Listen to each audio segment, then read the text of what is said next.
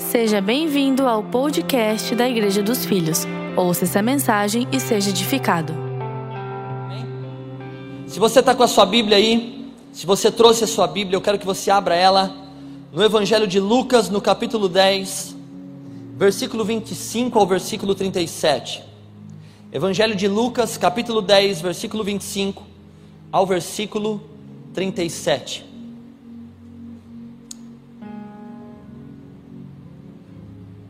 Aleluia. Eu já coloquei o meu celular em modo avião aqui, porque existe uma, tem uma unção de, de, de multiplicação aqui, viu, Pastor Eloy? Da última vez que eu tive aqui, eu tenho duas filhas, e a última vez que eu, que eu tive aqui, antes de subir no altar para ministrar a palavra, minha esposa me ligou e falou assim: Amor, nós estamos grávidos do segundo, da segunda filha. Irmão, eu nem sei o que eu preguei naquele dia, mas eu sei que eu subi aqui, Deus me usou de alguma maneira, e quando eu desci, falei para o Tiago, falei, Tiago, quando eu saí de casa, tinha duas pessoas na minha casa, e agora quando eu voltar vai ter três. Então eu não sei como é que você veio aqui, mas quem é que não é pai ainda, levanta sua mão. Quem é que não é pai, não é mãe ainda? Quem é que tem somente um filho, levanta sua mão. Eu declaro, essa mesma unção que pegou eu aqui, vai pegar você aí. Receba isso em nome de Jesus. Amém? Quem quer ter mais filho aí, dá uma glória a Deus. É isso, gente. Eu ouvi uns. Glória a Deus. Ninguém quis gritar alto, né? Amém.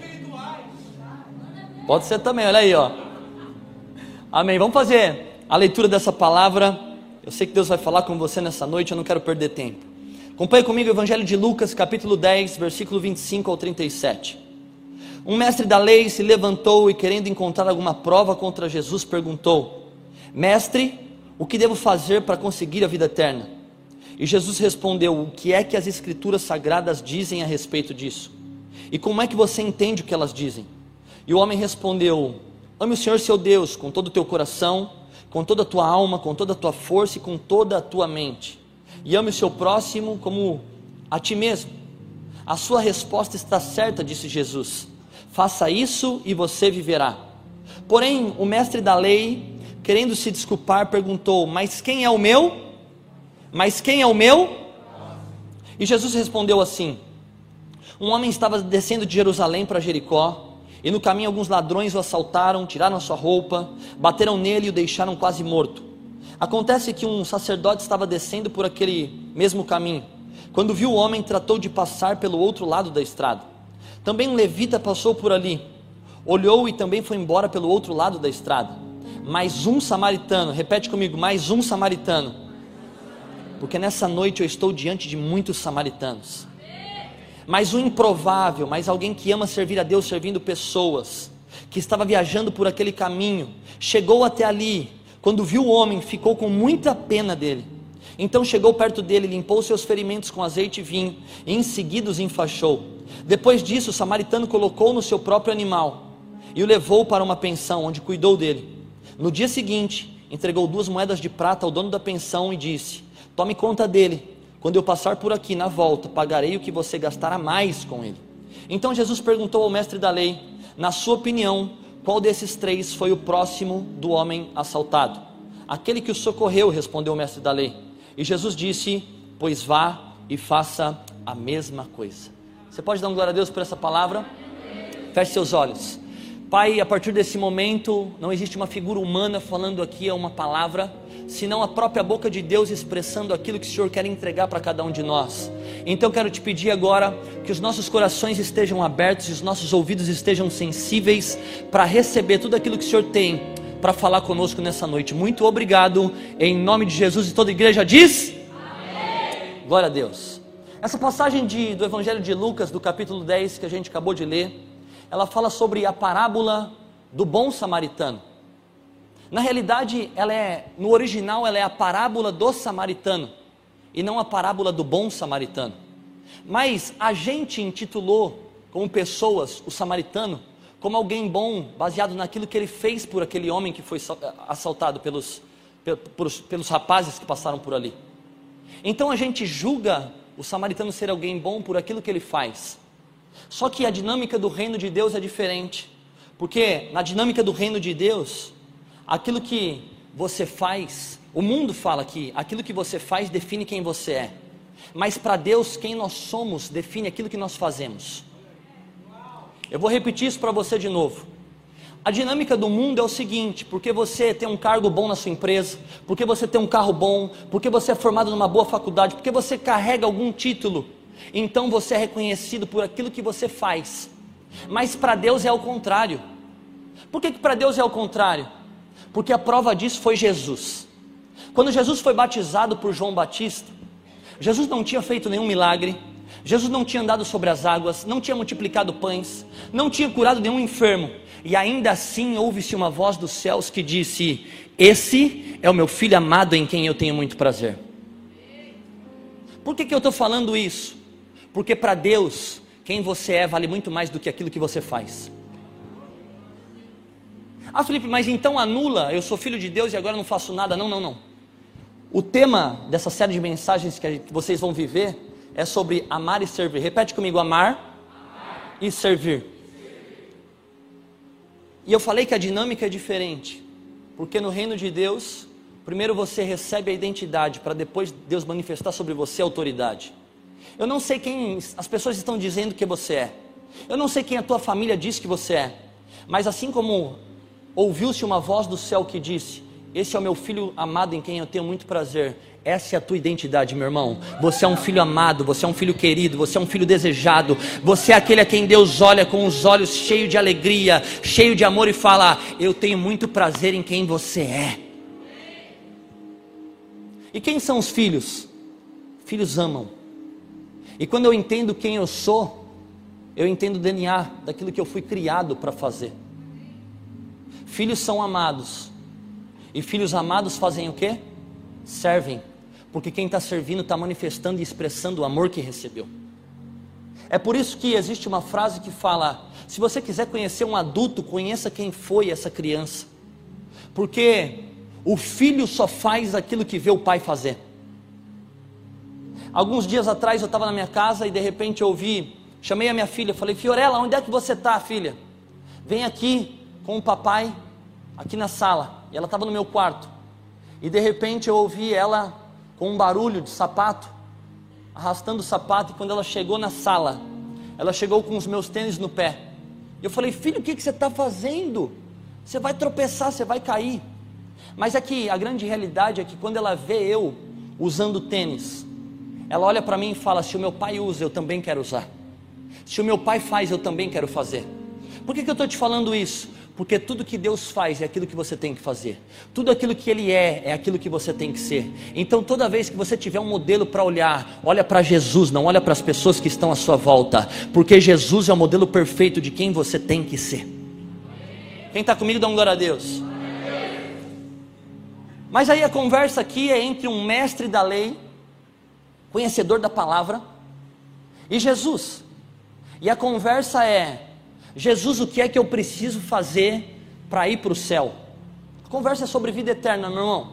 E a conversa é: o que, é que eu preciso fazer para ir para o céu? Quantos aqui desejam ir para o céu? Quantos aqui desejam ir para o céu? Misericórdia, eu vi pouca gente falando, hein? É que eu acho que não agora, né? Estou falando daqui muitos anos, depois do no arrebatamento a gente vai, amém? amém? Glória a Deus. Mas a verdade é o seguinte: a conversa aqui é sobre vida eterna, é sobre ir para o céu. Mas a primeira coisa que eu aprendo é o seguinte: que quem está querendo ir para o céu tem uma mentalidade de sobrevivência.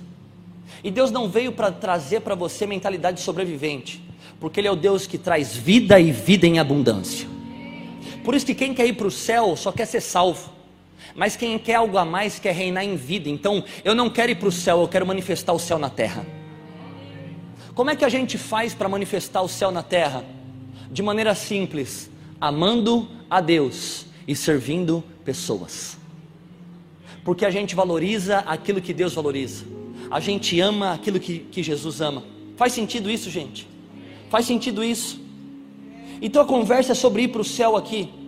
E quem está servindo está sempre facilitando para que o céu seja manifesto na terra. Agora, esse homem aqui, ele era o mestre da lei, ou seja, ele conhecia muito bem as Escrituras. Há um tempo atrás, uma irmã me abordou no culto e falou assim: Pastor, Somente nesse ano de 2022, eu li a Bíblia de Gênesis Apocalipse, de Gênesis Apocalipse duas vezes. Eu falei que lindo, maravilhosa a sua dedicação. Mas deixa eu te perguntar uma coisa: quantas vezes foi que as pessoas conseguiram ler algo daquilo que você encontrou na Bíblia de Gênesis Apocalipse nesse ano de 2022? Porque a mentalidade que a gente tem que ter é que nós somos a Bíblia que alguém está lendo. É por isso que para Deus, Ele nunca vai perguntar assim, quando a gente estiver face a face com Ele: Bom, você cumpriu algumas regras, deixa eu ver aqui, leu a Bíblia inteira dez vezes, evangelizou tantas pessoas, ganhou tantas almas para Jesus. Ei, não é pelo mérito, é pela graça, foi Ele quem fez, e é por isso que nós temos direito e acesso. O véu foi, foi rasgado, amém? Mas a questão é que esse, esse mestre da lei, ele conhecia a Bíblia de Gênesis e Apocalipse, mas ele era conhecedor de muito, mas praticante de nada. E o problema é que não é sobre o quanto de Bíblia você lê, mas o quanto de Bíblia você pratica. Eu não estou anulando aqui a sua, a sua leitura, o seu relacionamento com Deus, bem pelo contrário, estou querendo te incentivar a fazer isso. Mas deixa eu te falar uma coisa: tudo que você lê, tudo que você receber como revelação, pratica, porque conhecimento sem prática escraviza, mas conhecimento praticado leva à libertação. Esse homem, esse mestre da lei, era alguém que conhecia muito e praticava pouco. E sabe o que eu gosto de Jesus? que Jesus era chamado de mestre por muitos. Era assim ou não era, gente? Amém? Sabe o que eu aprendo com Jesus? Que a profundidade de Jesus estava na simplicidade que ele carregava. Porque a maneira como ele ensinava, ele era mestre, sabe por quê? Porque mestre não é aquele que sabe tudo, mestre é aquele que compartilha, que ensina tudo que sabe. Por isso a pergunta não é o quanto você sabe de Bíblia, mas o quanto você está praticando da Bíblia que você conhece. Faz sentido? Então, quando eu conheço mais da palavra de Deus, da revelação de Cristo ao meu respeito, quando eu conheço sobre a obra consumada de Cristo na cruz, sabe o que eu faço? Aquilo que Deus começou em Jesus não termina em Jesus, continua através de mim. E aí a gente começa a servir pessoas, por quê? Porque é exatamente aquilo que Jesus faria no nosso lugar. Amém? Então eu não quero somente, eu não quero somente ir para o céu, mas eu quero manifestar o céu na terra. Quantos aqui desejam isso? Posso declarar uma palavra para você? Eu quero declarar isso em nome de Jesus nessa semana. Você vai manifestar o céu na terra, lá na sua casa, lá no seu trabalho, na sua faculdade. Ei, tem alguns lugares que você vai acessar que são lugares estratégicos. Deus vai te colocar lá, sabe para quê? Para que você possa fazer a diferença na vida de pessoas. Tem gente que vai olhar para você e vai falar: tem um semblante diferente, tem algo diferente em você. Eu olho para você há algum tempo, tem alguma coisa diferente que você está vivendo e eu desejo viver isso como você está vivendo. Tem muita gente que vai olhar para você e vai falar assim: ei, existe uma energia diferente em você, e você vai falar: essa energia tem nome, e o nome dela é Espírito Santo de Deus, e ele habita em mim e pode habitar em você. Eu não sei quem está crendo nessa palavra, mas se você recebe isso, dá um forte aplauso a Jesus, adore a Ele, celebre a Ele agora. Aleluia!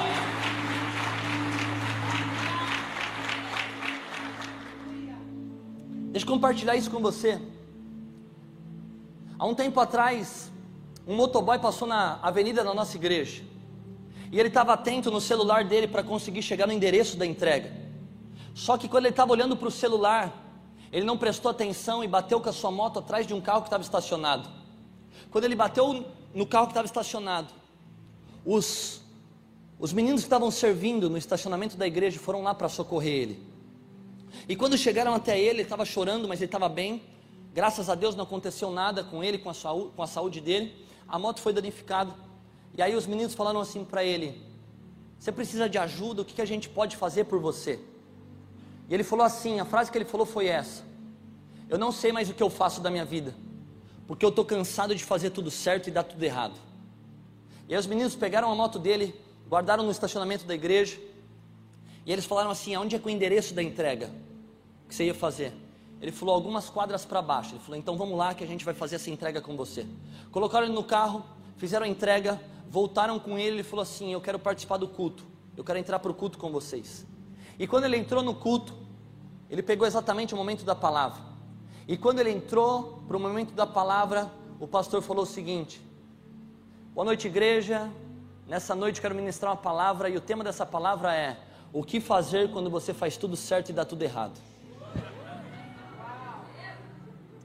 Para muita gente, isso é coincidência, mas na linguagem dos crentes, isso é jesuicidência. E aí, sabe o que aconteceu? No final desse culto, esse rapaz aceitou a Jesus, confessou Jesus como seu Senhor e Salvador. No outro culto, já era batismo, ele se batizou nas águas. E sabe onde é que ele está hoje? Lá no estacionamento da igreja servindo. Deixa eu te falar uma coisa. Todo culto, todo encontro, toda vez que você sai para trabalhar, toda vez que você sai para sua casa, é uma oportunidade de servir a Deus servindo pessoas. Sabe qual é a vantagem de quem está servindo? Quem serve facilita o encontro de Deus com pessoas. É por isso que deixa eu te falar uma coisa: não perca as oportunidades, meu irmão. Aonde tem gente servindo, tem milagre acontecendo. Quem está comigo aqui, dá um glória a Deus. Vira para quem está do seu lado e fala: quem está servindo, está facilitando o encontro de Deus com pessoas. Amém? Quem está comigo, dá um glória a Deus. Sabe, mas a palavra que fala, a, a conversa está falando sobre, sobre ir para o céu. E aí, esse homem era o mestre da lei, e a segunda parte que eu aprendo aqui é a maneira como Jesus ensina. Isso é maravilhoso. Eu gosto de Jesus porque tudo que ele ensinava, ele também praticava. E aí, quando aquele mestre da lei vira para Jesus e fala o seguinte: Quem é o meu próximo? Ok, Jesus, já entendi. Ama Deus com toda a tua força, com todo o teu coração, com todo o teu entendimento. E ama o teu próximo como a ti mesmo. Mas quem é o meu próximo? E aí ele exemplifica, ele ilustra uma história. E aí ele fala: um homem caiu na mão dos assaltantes, ficou machucado, ferido. E aí o sacerdote passou por ele, mudou de calçado, o levita passou por ele, mudou de calçado, e o samaritano foi quem atou-lhe as feridas, colocou sobre o seu animal, levou até uma hospedaria e colocou lá duas moedas de prata, falou: cuida dele, faz o que tiver que fazer, o que tiver que acertar, eu volto depois e pago. Mas deixa eu só te falar uma coisa: sabe quando o problema começa? Quando a gente começa a valorizar mais a posição que Deus nos deu do que a oportunidade que Ele nos dá todos os dias. Porque o sacerdote e o levita, ambos tinham função para Deus. E eu sei que nessa noite eu estou diante de pessoas que carregam dons específicos, talentos específicos, um chamado específico. Assim como o sacerdote e o levita. Só que sabe o que eles não entenderam? mais importante do que a função que eles carregavam era a disposição do coração deles para servir alguém. Deus não está interessado no talento das suas mãos, meu irmão.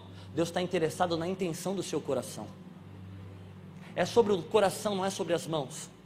E aí, aquele sacerdote que mudou de calçada quando viu o homem, sabe qual é o problema? Que ele era um representante de Deus. Só que ele representava Deus numa função, num cargo, e não em uma atitude. Por isso, guarda isso para você. Se você não for lembrar de muita coisa, guarda isso. Os cargos que você carrega são temporários. Os títulos que você conquista são provisórios. Mas a maneira como você serve as pessoas vai fazer com que você e Jesus seja lembrado até a eternidade. O que é que você tem construído? Aonde é que está o teu coração? Porque o que tiver o seu coração também vai ter o seu tesouro. Isso que a Bíblia fala. Será que a gente está se preocupando com coisas mais passageiras ou com coisas que são eternas? Esse foi o problema do sacerdote do levita.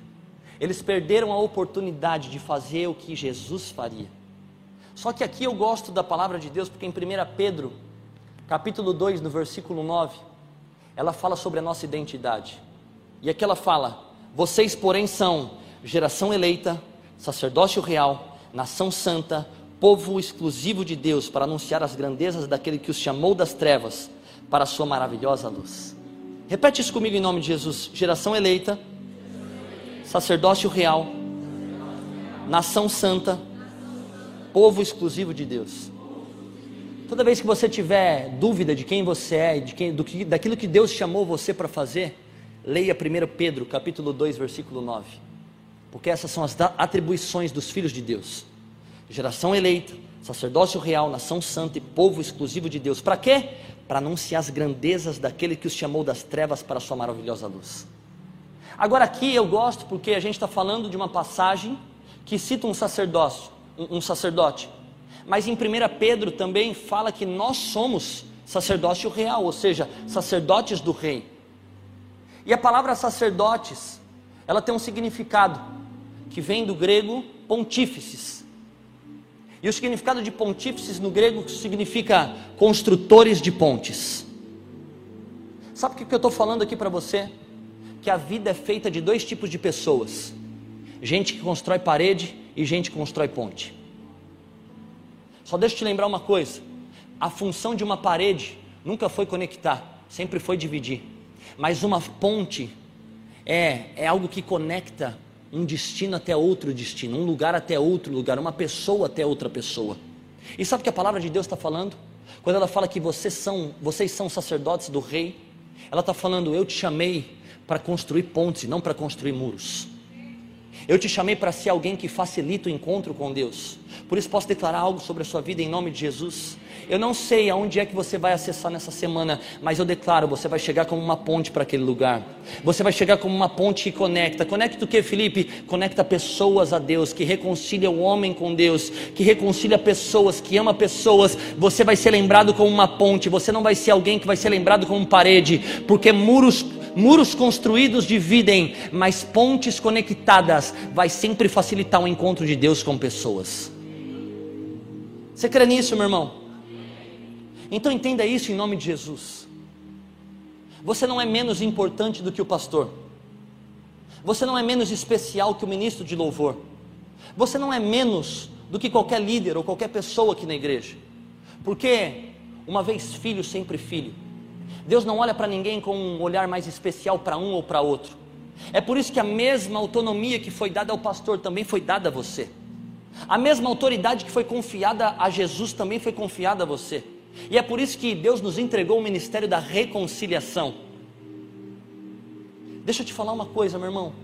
A partir de hoje, comece a, a viver o seu chamado de uma forma sobrenatural, amando a Deus, servindo pessoas, entendendo que a mentalidade é: eu não preciso de um cargo para servir.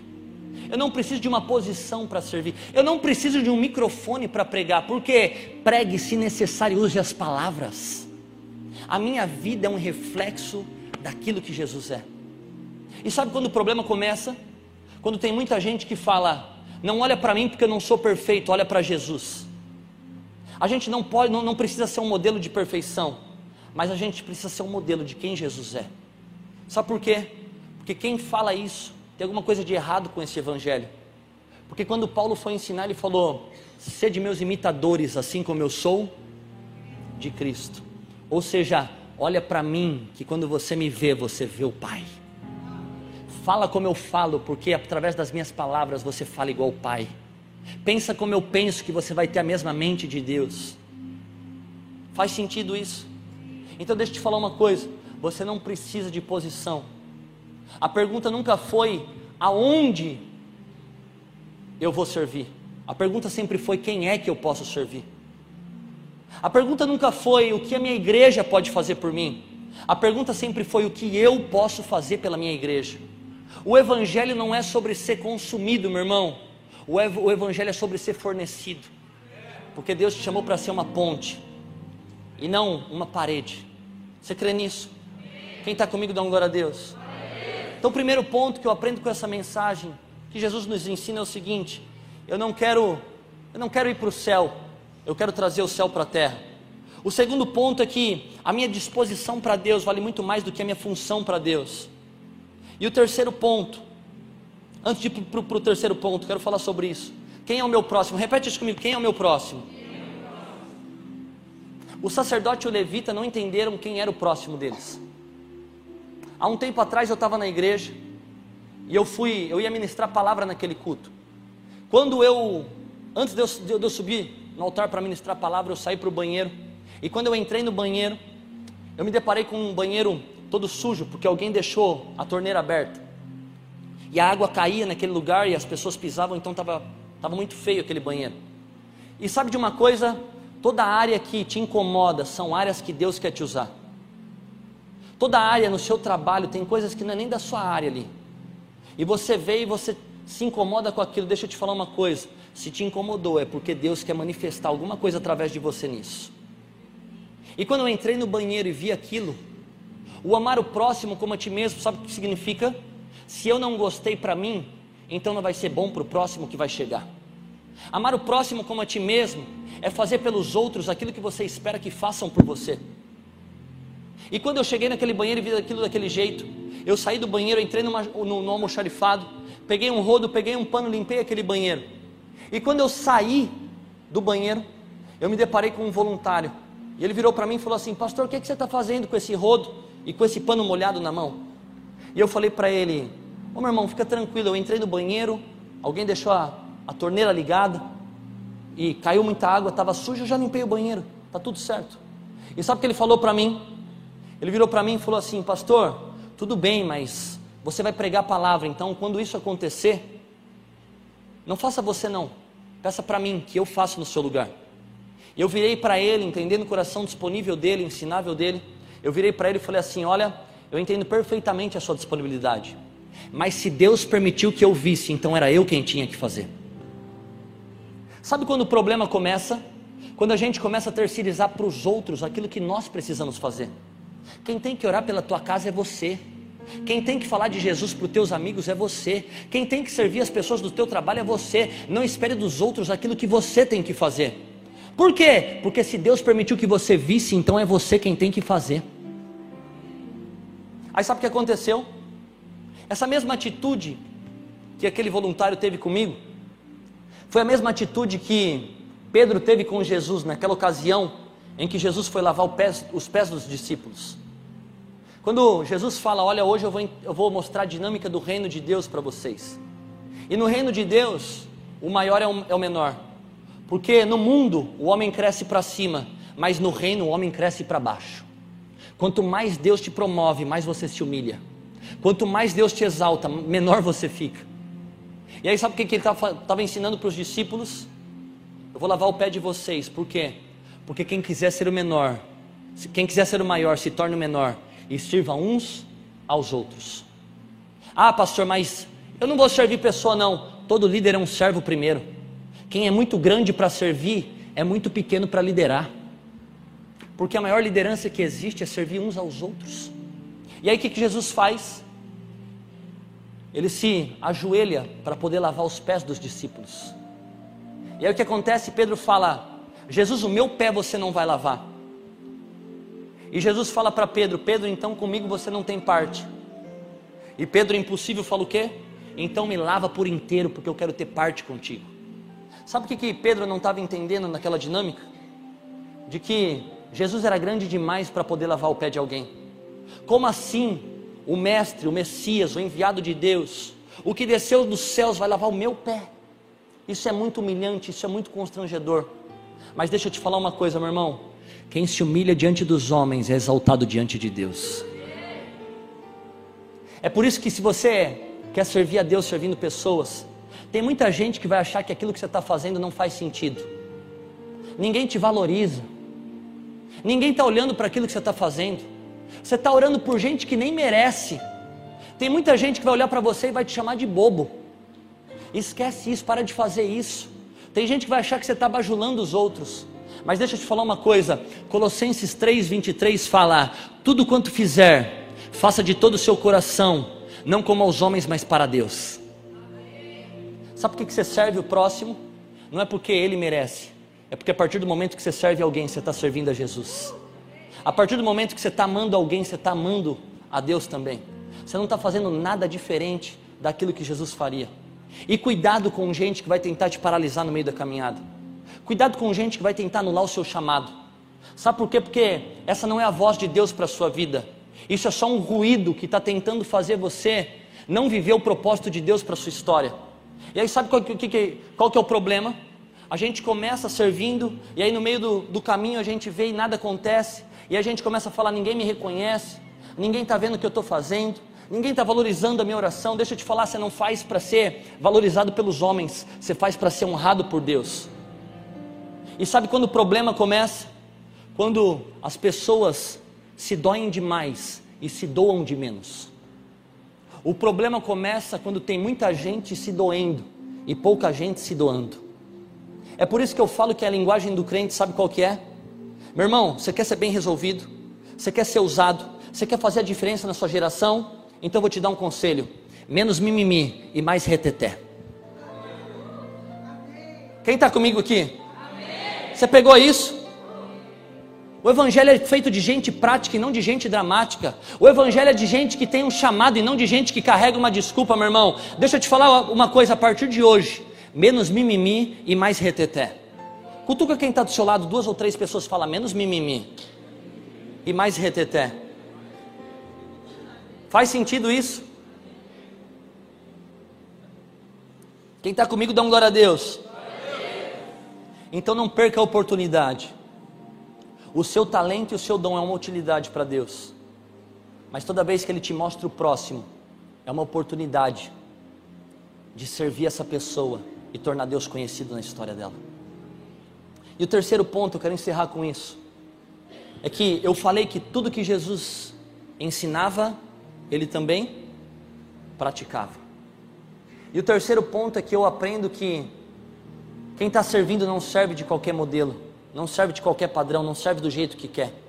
Quem está servindo serve da maneira como Jesus serviu. E Jesus serviu com generosidade. Sabe o que significa, significa generosidade? Fazer além do necessário. Ore um pouco mais. Abrace um pouco mais. Perdoe um pouco mais. Elogie um pouco mais. Dê um passo um pouco mais longe. Faça um pouquinho mais nessa semana. Aquele homem, aquele samaritano, quando ele vai de encontro com o homem que estava ferido, ele não tinha nada a ver com aquilo. Mas ele mesmo assim coloca azeite sobre as feridas, coloca o homem sobre o seu animal e leva até a hospedaria. Até aí já era bom demais. E deixa eu te falar uma coisa, meu irmão. Eu falei que se Deus permitiu que você visse, então era você quem tinha que fazer.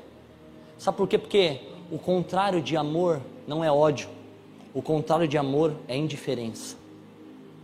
É por isso que Jesus lavou os pés por amor, mas Pilato lavou as mãos por indiferença.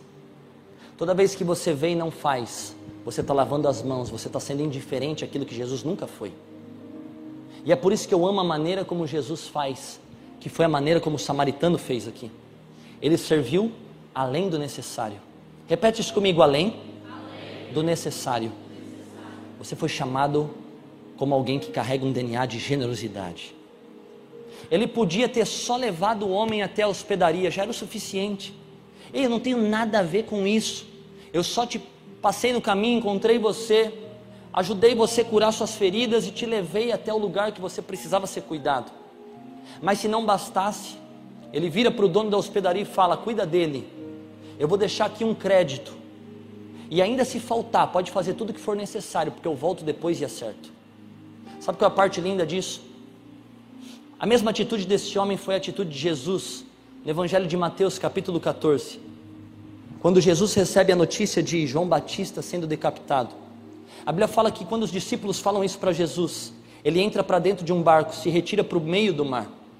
E aí sabe o que acontece? A Bíblia fala que uma multidão chega na beira da praia e aí, está lá escrito que Jesus, possuído de íntima compaixão, foi o mesmo sentimento desse, desse samaritano, possuído de íntima compaixão. Sabe por quê? Porque quem está servindo não tem dó de ninguém. Dó é um sentimento diabólico que nunca mudou a história de ninguém. É por isso que o paralítico ficou no, no, no tanque de Betesda, ó, por muitos anos. E muita gente passava por aquele homem e falava: Que dó desse rapaz mas ninguém nunca fez nada por ele. Agora, sabe o que é íntima compaixão? Íntima compaixão é você se colocar no lugar do outro. E aí você para de olhar para a sua dor e começa a ver como você pode ser cura na vida de alguém. Quando Jesus, possuído de íntima compaixão, vê uma multidão na beira da praia, ele vai em direção a essa multidão. E aí ele começa a curar os enfermos. Aí os discípulos viram para Jesus e falam: Jesus, o lugar é deserto, já é chegado tarde da noite, o povo está com fome, despede a multidão e vamos embora daqui. E aí Jesus vira para os discípulos e falam: Mas se o povo está com fome, então é necessário que a gente dê a eles de comer. Peraí, mas Jesus estava enlutado, João Batista tinha morrido. Ainda assim, ele foi de encontro com a multidão e já tinha curado os enfermos. Ei, já era o suficiente, meu irmão. Mas sabe o que ele está ensinando para a gente? Quem está servindo, serve com generosidade. E o generoso vai fazer sempre além do necessário. E aí, onde tem gente com fome, sabe o que acontece? Jesus nunca vai embora aonde tem gente com fome. Jesus nunca vai embora quando ele pode dar de comer para alguém. E aí os, pão, os pães e peixes são multiplicados. Então deixa eu te falar uma coisa. O modelo que você tem que fazer, o modelo que você tem que ser, é exatamente esse do samaritano e de Jesus. De alguém que não depende de um cargo, não depende de um título, que não tem problema de ego, de vaidade, que tem caráter tratado, para falar aonde eu estou inserido, com microfone ou sem microfone, com posição ou sem posição, com cargo ou sem cargo. Eu só preciso de uma oportunidade para que eu seja uma ponte entre Deus e a pessoa que Ele vai me mostrar. É só isso que a gente precisa. Quem está recebendo essa palavra, dando glória a Deus? Se coloque de pé em nome de Jesus.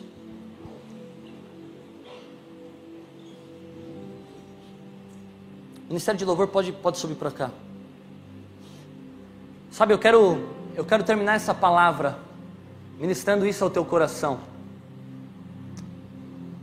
Eu sei que toda vez que a gente vem para a igreja, a gente vem para a igreja para receber algo de Deus, receber uma palavra, receber uma cura, receber uma resposta, receber um milagre, receber a provisão de Deus. E não tem problema algum a gente vir para a igreja para querer receber algo de Deus, mas esse é somente o primeiro passo da caminhada cristã, porque o segundo passo da caminhada começa quando a gente entende que já recebeu, então a gente começa a contribuir através daquilo que Deus já nos entregou. Eu gostei desse é. Hum. Há mais de dois mil anos atrás, numa atitude na cruz, Jesus fez tudo o que precisava ser feito para que você vivesse tudo o que Ele tem para a sua vida. Você não precisa de absolutamente mais nada para começar a viver o seu chamado, o seu propósito, o seu ministério. Jesus já fez exatamente tudo que ele precisava fazer por você. Então, o primeiro passo é: a gente vem na igreja, senta na cadeira para encontrar Jesus, mas depois que Jesus nos encontra, a gente levanta da cadeira para se tornar Jesus na vida de alguém. É por isso que eu gosto da, de uma das cartas do apóstolo Paulo, à igreja dos Coríntios. Eu quero finalizar com isso.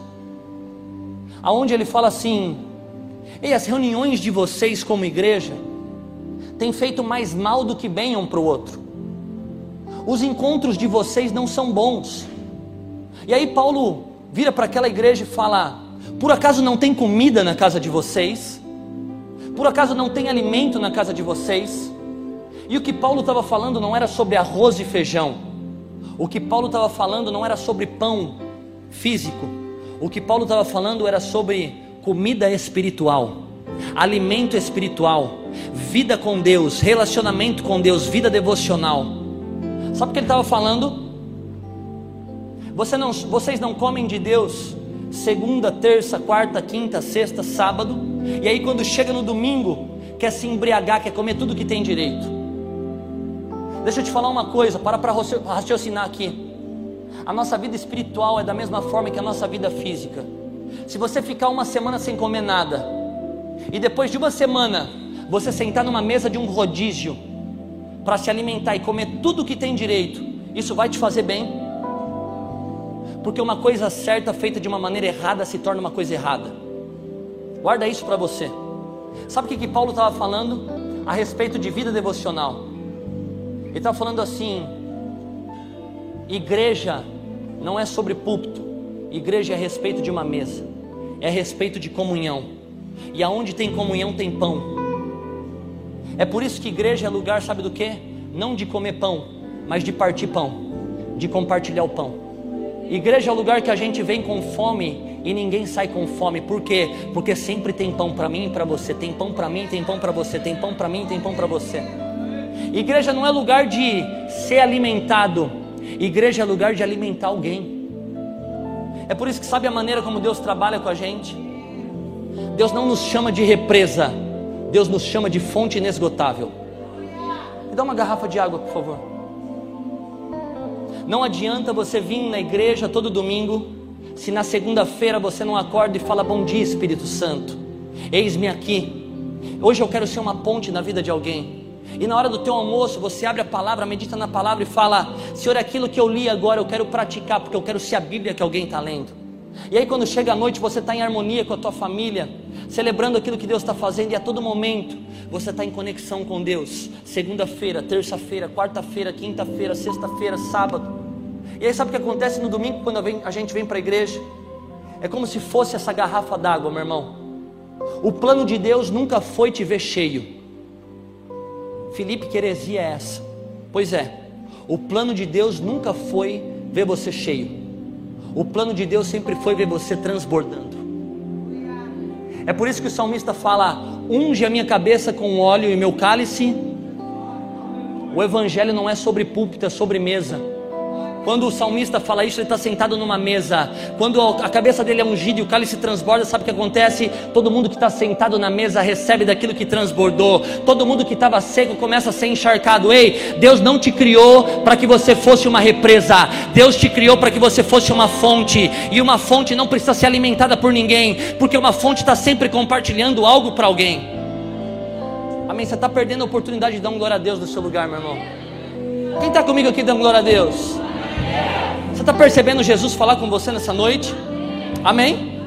Então deixa eu te falar uma coisa: o céu não tem estoque, meu irmão. Tudo que Deus te deu é para que você usasse. Para de guardar as palavras que Ele te deu. Para de guardar o teu sorriso no teu trabalho. Para de, de, de guardar o teu abraço. Para de guardar a tua disponibilidade. Tentando encontrar um momento ideal para que você comece a servir na tua igreja. Deixa eu te falar isso, eu falo com muito temor no meu coração. Se nós não somos a última, nós já fazemos parte das últimas gerações. Não tem mais tempo para perder. Não tem mais tempo para olhar para trás. Deixa eu te falar, tá na hora dos seus livros começarem a sair, tá na hora das canções começarem a ser can cantadas, tá na hora da sua pregação começar a fluir e tá na hora da sua vida começar a inspirar pessoas. Esse é o tempo. A criação aguarda ansiosamente pela manifestação dos filhos de Deus. Enquanto você não serve pessoas, tem pessoas buscando lá fora, na droga, na bebida, no sexo, em coisas que são superficiais e passageiras, para preencher um vazio que é exatamente do tamanho de Deus dentro de cada uma delas. Então posso te falar uma coisa: você tem que sair daqui nessa noite inconformado. Você tem que sair daqui nessa noite com a mentalidade de que igreja não é lugar de comer pão. Eu como pão em casa na segunda, na terça, na quarta, na quinta na sexta e no sábado. E quando eu venho para o domingo, sabe o que acontece? Eu estou tão, tão satisfeito que aí eu tenho pão para compartilhar com alguém que tem fome. Igreja não é lugar de comer pão, igreja é lugar de compartilhar o pão. É por isso que quando a gente tem a vida devocional e a gente começa a ser ministrado com Deus todos os dias, sabe o que acontece? É como essa garrafa que de gota a gota ela vai sendo preenchida a cada oração, a cada, a cada experiência de relacionamento com Deus, no seu momento de jejum, de leitura da palavra, a medida vai subindo, vai subindo, vai subindo, vai subindo. E sabe o que acontece? Chega uma hora que você está tão cheio de Deus que você fica igual essa garrafa, até a boca, cheio da presença dEle. Só que o plano de Deus não é te encher, o plano de Deus é te transbordar. Por isso, sabe qual é o problema? E eu vou te falar uma coisa que vai começar a acontecer na sua vida. Se prepara para sentir Deus te apertar em algumas áreas. Se prepara para começar a sentir Deus te apertar em algumas situações. Sabe por quê? Porque quando você não começa a transbordar automaticamente, quando você não começa a se esvaziar, quando você só está pensando em comer o pão em vez de compartilhar o pão, sabe o que, que Deus começa a fazer? Então você está tão cheio, tão cheio, que para você transbordar, eu vou te precisar te espremer um pouquinho, eu vou precisar te apertar um pouquinho, e na medida que Deus começa a te apertar, aquilo que está dentro de você começa a sair para fora. Então sabe o que acontece? Você começa a descobrir o potencial que Ele colocou dentro de você, e aí nunca mais você tem medo de se esvaziar, porque o Evangelho é sobre se esvaziar, não, não é sobre se encher. Então você vai, come de Deus, se enche dele. Então você fala: Deus, eu estou tão cheio que agora eu preciso transbordar na vida de alguém. E quando você transborda, você fica vazio. E aí sabe para onde você vai?